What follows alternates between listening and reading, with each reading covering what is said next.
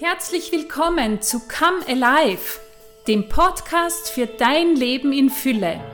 Ich bin Alexandra Michal und meine Leidenschaft ist es, Menschen zu inspirieren, ihre wahre Größe und Würde zu erkennen und ein Leben in Fülle zu ergreifen. Komm, sei dabei! Hi, schön, dass du dabei bist bei der dritten Episode der Lehrserie Übernatürliche königliche Identität mit dem Titel Du spiegelst die Herrlichkeit des Herrn wieder. Du sprichst zu dir selber mehr als zu allen anderen Menschen auf dieser Erde. Also pass lieber auf, was du über dich denkst und was du zu dir sagst. Denn das hat einen unglaublich großen Einfluss auf dich und dein Leben. Mal ganz ehrlich, was denkst du über dich, wenn der Applaus veräppt ist, wenn du was Tolles geschaffen hast und du wieder nur mit dir alleine bist? Was denkst du über dich, wenn dich keiner sieht? Was denkst du über dich, wenn du jetzt in der Corona-Zeit schon tagelang nicht mehr aus dem Haus gekommen bist und du in Schlapperhosen im Homeoffice arbeitest? Oder was denkst du über dich, wenn du in deiner Ehe und Familie gut funktionierst, aber doch immer wieder auf dich und deine Unzulänglichkeiten zurückgeworfen bist? Und was denkst du über dich, wenn du Streit oder Zoff mit deinem Chef, deinem Ehepartner oder deinen Kindern hattest und du dich ärgerst über sie, aber eigentlich noch viel mehr über dich selber?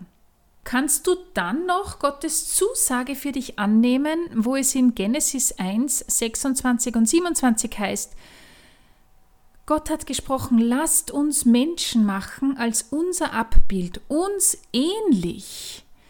Gott schuf also den Menschen als sein Abbild, als Abbild Gottes schuf er ihn. Bist du dir in Schlapperhosen und mit Ärger im Bauch bewusst, dass du Gottes Abbild bist? Wenn wir Gottes Abbild sind, heißt das natürlich nicht, dass Gott Schlapperhosen anhat und er Ärger im Bauch hat. Natürlich nicht. Aber mal ehrlich, wie oft machst du genau das? Du überträgst das Bild, das du von dir selber hast, auf Gott. Wie oft zwängst du ihn in deine kleine Vorstellung, in dein subjektives Weltbild und schneidest ihn so zurecht und klein, äh, wie er eben in deine Box passt. Wir projizieren unsere Unzulänglichkeiten, Schwächen und Unterstellungen auf Gott und wundern uns dann, wenn er irgendwo in den Wolken, aber sicher nicht mit Macht, Stärke und Herrlichkeit in meinem Leben auftaucht. Und je mehr du diese Gedanken denkst, desto mehr wird es auch deine Realität, sowas wie die Self-Fulfilling Prophecy. Begebenheiten und noch nicht erhörte Gebete bestätigen dir dann, dass Gott sowieso nicht da ist und für dich kämpft. Du fühlst dich von ihm im Stich gelassen und beginnst zu hadern, ob das so alles überhaupt einen Sinn hat. Diese Gedanken vermehren sich dann wie Unkraut und sie wachsen so kräftig, dass sie schließlich und endlich jene Gedanken ersticken, die Gott über dich ausgesprochen hat, die Gott über dich hat, über seine Gegenwart, über seine Liebe zu dir und über sein Eingreifen in deinem Leben. Diese Gedanken, die wie Unkraut wuchern, die müssen wir ausreißen und wir müssen unsere Denkrichtung ändern. Dann wird Gott auch Großes in unserem, in meinem und deinem Leben vollbringen. Ja, es werden sogar Heilungen, Zeichen und Wunder geschehen. Und sie werden zum absolut normalen Bestandteil unseres Lebens. Wenn wir Gott viel zutrauen, dann tut er auch viel. Einer, der wirklich wusste, wie man die Denkrichtung ändert und Unkraut ausreißt, weil Gott sein ganzes Leben auf den Kopf gestellt hat, war der heilige Paulus. Seine Begegnung mit Christus am Weg nach Damaskus leitete eine 180-Grad-Wende in seinem Leben ein. Er begann radikal anders zu denken. Er kehrte nicht nur sein Leben um, sondern auch vor allem auch seine Art und Weise und Richtung zu denken. Er tat Buße und Buße tun bedeutet oder kommt von dem griechischen Wort Metanoia und Metanoia bedeutet umdenken Umkehr, Umkehr des Denkens, Änderung der Denkrichtung Richtung Gott hin. Falsches Denken über Gott hat auch weitreichende Folgen für dein eigenes Leben. Du kannst dann auch nicht mehr die Zusagen hören, die Gott dir gegeben hat. Wenn du Gott reduzierst, reduzierst du dich selber. Also hör auf damit, von dir auf Gott zu schließen und fang an, von Gott auf dich hinzuschließen und dich durch ihn zu definieren. Schau dich nicht mehr mit deinem begrenzten Schlapperhosenblick voll Unzulänglichkeiten, Schwächen und Fehlern an, sondern beginn dich durch seine Augen wahrzunehmen. Er hat dich geschaffen, dich mit all den wunderbaren Talenten und Gaben ausgestattet, die du hast. Er klagt sich selbst nie an und sagt, was hatte ich da wieder für einen schlechten Tag, als ich den Martin, die Elisabeth, die Hanna oder den Sebastian erschaffen habe. Nein, das sagt Gott nie. Auch wenn du es selber oft so empfinden magst, dass du eine schlechte Ausgabe bist, dass du zu wenig von diesem und zu viel von jenem hast, eines ist sicher, Gott sieht dich nie so. Drum hör auch du auf damit. Paradox aber wahr ist, wenn du immer und immer wieder an deiner Unzulänglichkeit, Bedeutungslosigkeit, Schwachheit und Kleinheit festhältst, bildest du dir ein, es besser als Gott zu wissen, wer und wie du bist. Und ganz ehrlich, das ist eine Lachnummer. Weiß, Gott liebt dich ohne Massen und denkt so viel höher und besser über dich, als du das oft tust. Wir haben gesagt, Wann immer ich Gott reduziere, reduziere ich mich selber. Aber umgekehrt gilt auch. Wenn ich Gott anschaue, spiegelt sich seine Herrlichkeit in mir wieder. So wie es im 2. Korinther 3,18 heißt. Wir alle aber spiegeln mit aufgedecktem Angesicht die Herrlichkeit des Herrn wieder. Und wir werden verwandelt in sein Bild also nimm nichts mehr weg von der Herrlichkeit, die er in dich hineingelegt hat. Geh den Weg andersrum, von Gott zu dir. Es muss dich, der du nur wenig geringer gemacht bist als Gott, eigentlich vom Hocker reißen, wenn du folgende Aussagen über Jesus hörst, die gleichzeitig so viel über deinen Stellenwert und deine Bedeutung aussagt. Johannes 6,35 Ich bin das Brot des Lebens. Jesus ist deine Nahrung, du brauchst nicht mehr zu hungern. Johannes 8, 12. Ich bin das Licht der Welt, sagt Jesus. Endlich kann Schluss sein mit deiner Finsternis, mit deiner Trübsal und Hoffnungslosigkeit. Johannes 10, 11. Ich bin der gute Hirte, sagt Jesus. Du darfst ihm blind nachfolgen, wohin er dich führt, denn alle seine Wege sind gut. Johannes 11, 25. Ich bin die Auferstehung und das Leben. Du weißt, wohin deine Lieben gehen werden und wohin du auch selber eines Tages gehen wirst.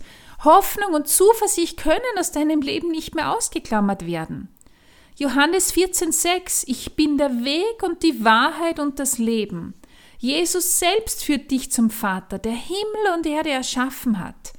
1. Johannes 3,1 Seht, wie groß die Liebe ist, die der Vater uns geschenkt hat. Wir heißen Kinder Gottes und wir sind es. Ist das nicht eine unglaubliche Zusage an dich, an mich?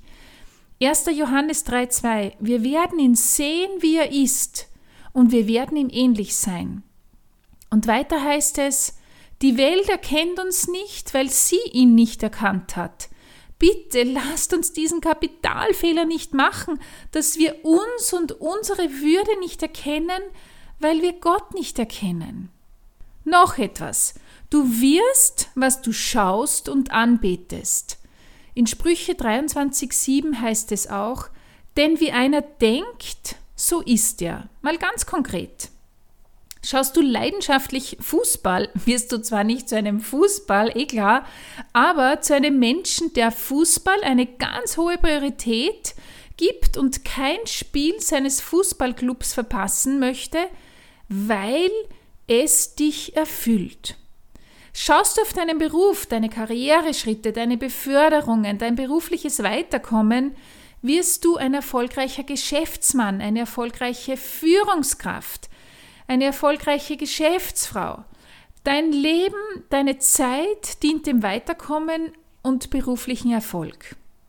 Oder hast du keine Leidenschaft, kein spezielles Thema in deinem Leben und macht äh, sich eine gewisse Lehre in dir breit, dann bedienst du dich eines anderen Tricks unter Anführungszeichen.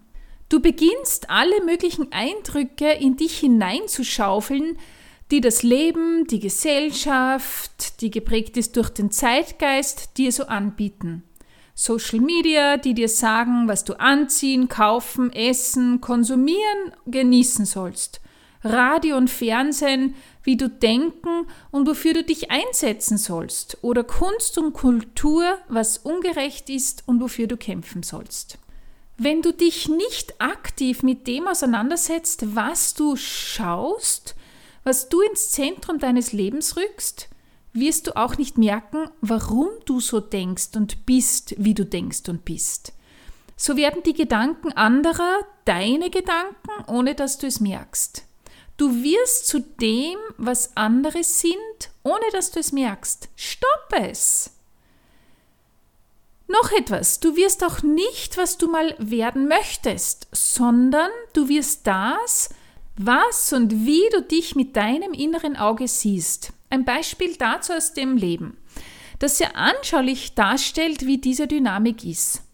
Jeder Fahrschüler lernt hoffentlich früher oder später, dass es ganz wichtig ist, wohin du, wenn ein Gegenverkehr kommt, schaust auf keinen Fall darfst du in die Lichter des entgegenkommenden Autos oder LKWs schauen, denn das zieht dich wie magisch an. Du sollst dich an Laternen oder am Straßenrand orientieren, aber bitte schau bloß nicht in die Lichter des entgegenkommenden Autos.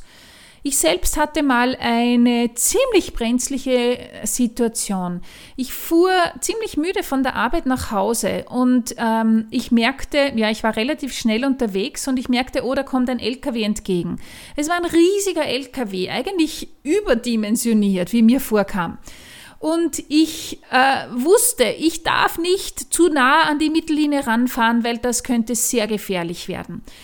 Und ich fixierte die Lichter des LKWs und plötzlich merkte ich, wie es mein ganzes Auto hin und her gerissen hat, weil ich so knapp an diesen LKW herangefahren war, dass es das ganze Auto durch den Gegenwind hin und her riss. Ich hatte einen Ausstoß an Adrenalin und war wirklich, wirklich fertig. Es war sehr knapp. Aber genauso läuft es bei den Dingen ab, die wir vermeiden wollen. Wenn wir dorthin schauen, was wir nicht wollen, müssen wir immer wieder im Fokus und in unserer Vorstellung haben, was wir eben nicht möchten. Das heißt, will ich nicht mehr so unbedeutend klein, schwach, armselig, hoffnungslos und was auch immer sein, muss ich meinen Fokus davon auf das große und wunderbare Schöne lenken. Ja, aber wenn ich da nicht sehe, dann fehlt mir genau der Blick Gottes auf mich selber. Ähm, erinnere dich, wir sind nur wenig geringer als dieser überwältigend große und liebende Gott. Du meinst, es geht schwer? Dann weiß, du bist Herr über deine Gedanken und nicht deine Gedanken Herr über dich. Und glaub nicht alles, was du denkst. Im ersten Johannesbrief 3.2 heißt es, wenn du Jesus anschaust, wirst du wie er. Und auf einem praktischen Level bedeutet das erstens, so wie es im Jakobusbrief 1.22 steht, seid aber Täter des Wortes und nicht Hörer allein. Wenn du Jesu Worte über dir hörst, dann handle auch entsprechend. Denn jedes Mal, wenn du vom Hören ins Tun kommst, wird das, was du empfangen hast, durch die Tat untermauert und stärker. Und du wirst immer mehr zu der wunderbaren Person, die Gott schon seit Ewigkeit in dir sieht. Der zweite praktische Tipp steht im 2. Korinther 10,5. Wir nehmen alles Denken gefangen, so dass es Christus gehorcht. Also nicht nur meine Gedanken dürfen mich gefangen nehmen, sondern Ich nehme meine Gedanken gefangen. Sag deinen Gedanken, ich sage dir, was ich heute denke, nicht du sagst mir, was ich denke. Und geh am besten zum Block Nummer 1 und Nummer 2, drucke dir die darin enthaltenen Deklarationen aus und sprich sie immer und immer wieder über dir aus. Und du wirst sehen, dass du nach und nach zu jener Perle verwandelt wirst, als die dich Gott erschaffen hat. Danke dir sehr fürs Zuhören. Jesus segne dich und bis zum nächsten Mal.